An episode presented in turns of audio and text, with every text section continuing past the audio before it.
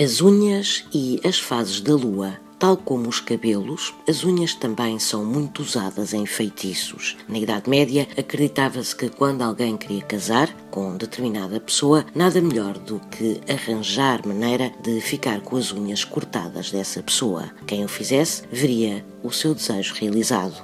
E também como o cabelo, que deve ser cortado ou não consoante as fases da lua, as unhas seguem a mesma regra. Cortadas em quarto minguante, demoram a crescer. Cortadas em quarto crescente, crescem mais depressa. E por fim, fica a saber que não se deve nem pedir a alguém para nos cortar as unhas, nem cortar as unhas a outra pessoa. Isto porque se acredita que fazê-lo traz azar.